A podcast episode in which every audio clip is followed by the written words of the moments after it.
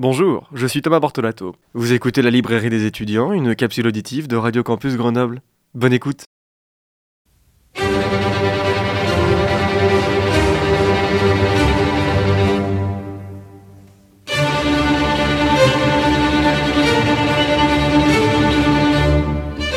Eh bien bonjour, bonjour à toutes et à tous. Je suis très heureux de vous retrouver aujourd'hui pour cette toute nouvelle chronique de la librairie des étudiants. J'espère en tout cas que vous allez bien.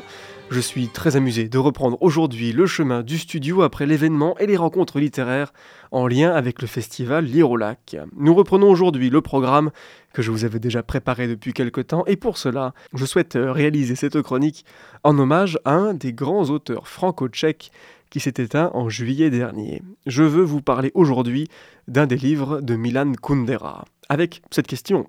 Les histoires amoureuses sont-elles toutes singulières?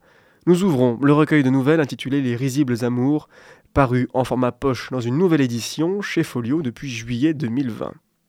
Sortez vos marque-pages blancs, nous partons en voyage dans l'un des textes d'un ténor de la littérature moderne.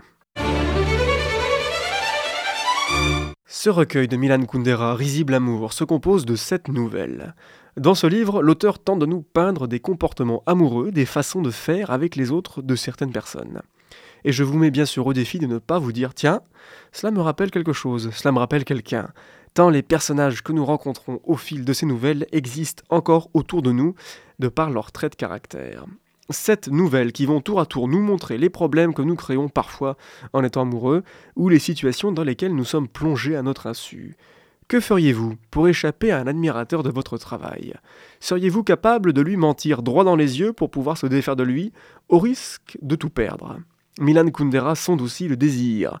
Qu'est-ce qui fait que notre désir peut s'affranchir des âges?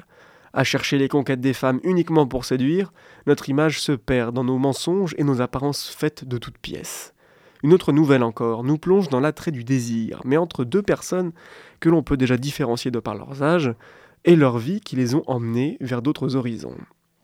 Que reste-t-il du désir éprouvé à une époque révolue? Peut-on le retrouver malgré le temps qui passe et la fatalité des corps qui vieillissent?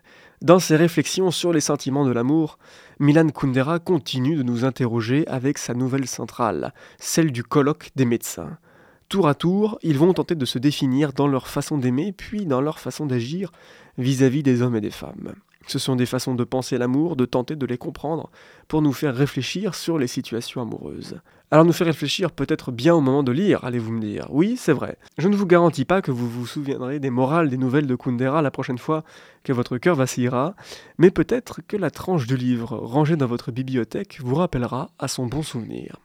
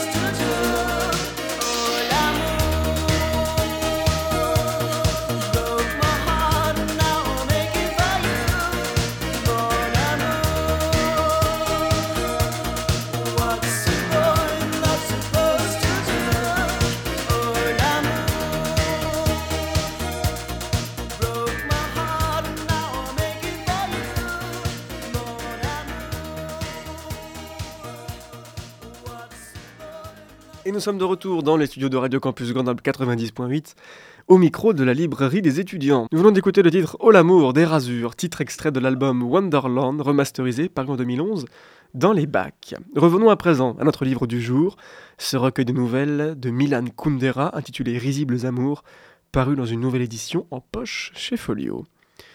Nous traversons le présent les yeux bandés. Tout au plus pouvons-nous pressentir et deviner ce que nous sommes en train de vivre? Plus tard seulement, quand est dénoué le bandeau et que nous examinons le passé, nous nous rendons compte de ce que nous avons vécu et nous en comprenons le sens. C'est avec cette citation que je souhaite ouvrir la seconde partie de cette chronique que vous retrouverez aux pages 13-14 de notre recueil de nouvelles. J'ai trouvé ce passage, un parmi tant d'autres, tellement proche du réel, mais finalement l'amour comme bandeau nous pèse bien trop sur les yeux. Je vous laisserai donc le soin, amis lecteurs et lectrices, de retrouver ces passages saisissants de vérité pour les penser. Ce recueil se décompose en sept nouvelles, inégales entre elles uniquement de par leur longueur. Certains thèmes reviennent tout au long des nouvelles. Prenons l'exemple d'abord du mensonge. Pourquoi vouloir s'enfermer dans les mensonges au lieu de faire naître la vérité? La première nouvelle oppose le personnage de Monsieur l'assistant à Monsieur Zatureki. Ce dernier souhaite faire paraître un article dans une revue, mais les supérieurs de la dite revue n'en veulent tout simplement pas. Monsieur l'assistant serait le seul capable à faire valider la publication de l'article.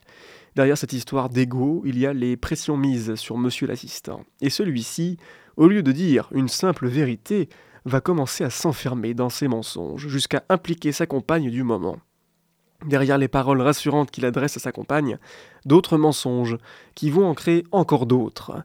La conséquence de tous ces mensonges, simplement de tout perdre. La nouvelle La Pomme d'Or et l'éternel désir nous questionne quant à elle sur l'espace de la séduction que laissent des individus dans leur vie. Nous le voyons avec ce tandem que nous propose Milan Kundera entre un narrateur et son ami Martin. Âgé de 40 ans, marié et extravagant, Martin est tout l'opposé du narrateur, timide en public et devant les femmes. Durant leurs évasions, Martin cherche à séduire toutes les femmes qui passent, et le narrateur, lui, cherche le vrai amour, plus que l'idée de la séduction et d'un moment à deux sans véritable attache. Une fois de plus, le narrateur est lucide quant à ce qui lui arrive. Il se rend compte qu'il est un moyen d'approche pour Martin, en l'utilisant pour se rapprocher des jeunes femmes. Et j'en veux pour preuve ce nouvel éclat de lucidité que nous propose Milan Kundera, ici le deuxième paragraphe de la page 85, que voici. Bon, me disais-je, Martin est prisonnier de son illusion. Mais moi, mais moi, pourquoi est-ce que je l'assiste dans ce jeu ridicule? Moi qui sais que tout cela n'est qu'un leurre. Pourquoi feindre d'espérer une aventure amoureuse que je sais fort bien que je peux tout au plus m'attendre à perdre une heure, rater d'avance, avec deux femmes inconnues et indifférentes? Cet extrait est bien sûr à retrouver dans la nouvelle La pomme d'or et l'éternel désir. L'autre nouvelle qui compose le recueil de Risible Amour de Milan Kundera c'est celle qui s'intitule Le colloque. Nous sommes dans un hôpital, auprès d'une équipe en petite réunion de service. Je vous parle d'une nouvelle, mais elle pourrait bien s'apparenter à une pièce de théâtre, de par sa construction qui évolue en cinq actes distincts. Dans l'ensemble de ces personnages, nous avons le docteur Havel, véritable don Juan, le patron de l'hôpital, Elisabeth, une infirmière aguicheuse, et enfin Fleischmann, jeune médecin discret qui n'a pas trop l'air vraiment préoccupé par les femmes. Le patron de l'hôpital nous propose une vision bien singulière de l'amour et de l'honneur, comme à la page 127. Écoutez donc. L'érotisme n'est pas seulement désir du corps, mais dans une égale mesure désir d'honneur. Un partenaire que nous avons eu, qui tient à nous et qui nous aime, devient notre miroir. Il est la mesure de notre importance et de notre mérite. De ce point de vue-là, ma petite putain n'avait pas la tâche facile. Quand on couche avec tout le monde, on cesse de croire qu'une chose aussi banale que l'acte d'amour puisse encore avoir une importance quelconque.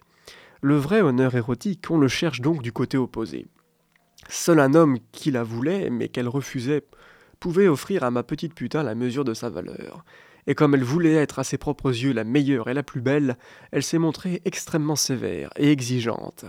Quand il a fallu choisir celui-là, l'unique, qu'elle honorerait de son refus, c'est moi qu'elle a finalement choisi, et j'ai compris que c'était un honneur exceptionnel, et aujourd'hui encore je considère cela comme mon plus grand succès amoureux. Les personnages vont aller de rebondissement en épanchement personnel pour nous révéler chacun leur tour leur propre vision de l'amour et de comment paraître en société. Le personnage de Fleischmann est-il vraiment comme tous les autres, après tout Peut-il vraiment uniquement désirer une femme pour une petite heure? La quête de l'amour, le vrai, celui que l'on cherche tous au plus profond de nous-mêmes, est ici une forme d'absolu. Écoutez donc ce passage à la page 167. L'absolu? Oui. Fleischmann est un adolescent projeté depuis peu dans le monde incertain des adultes. Il fait de son mieux pour séduire les femmes, mais ce qu'il cherche, c'est surtout l'étreinte consolante, infinie, rédemptrice, qui le sauvera de l'atroce relativité du monde récemment découvert. L'autre grand événement de cette nouvelle, c'est une tentative de suicide de la part de l'infirmière Elisabeth. Les personnages vont tenter de décrypter ses attitudes et ses réactions avant la terrible tentative pour comprendre les motivations de ce choix. Toutes ces discussions autour d'Elisabeth, de l'amour et des sentiments sont comme les colloques universitaires, de grandes discussions, parfois profondes, qui peuvent nous toucher. Mais dans le cadre de cette nouvelle, une fois les réflexions apportées par chacun, les médecins repartent dans leurs unités sans plus parler des événements. Une autre nouvelle encore, du recueil, nous fera retrouver le docteur Havel, mais vingt ans plus tard. Considéré comme un don Juan pendant toutes ces années de service à l'hôpital, nous sommes plus proches maintenant d'un vieil homme regardant sa vie au bras d'une actrice bien plus jeune que lui. Alors qu'il avait toujours sur lui les regards des femmes qui le désiraient, celle-ci ne le regarde plus, mais le docteur Havel continue à les désirer. Au fil de cette seconde nouvelle, pour le docteur Havel, nous apprenons à entrer dans ses réflexions pour essayer de comprendre s'il cherche vraiment à séduire les femmes ou du moins à les écouter lui parler une fois leur moment passé. La dernière nouvelle de ce recueil, elle s'intitule Édouard et Dieu.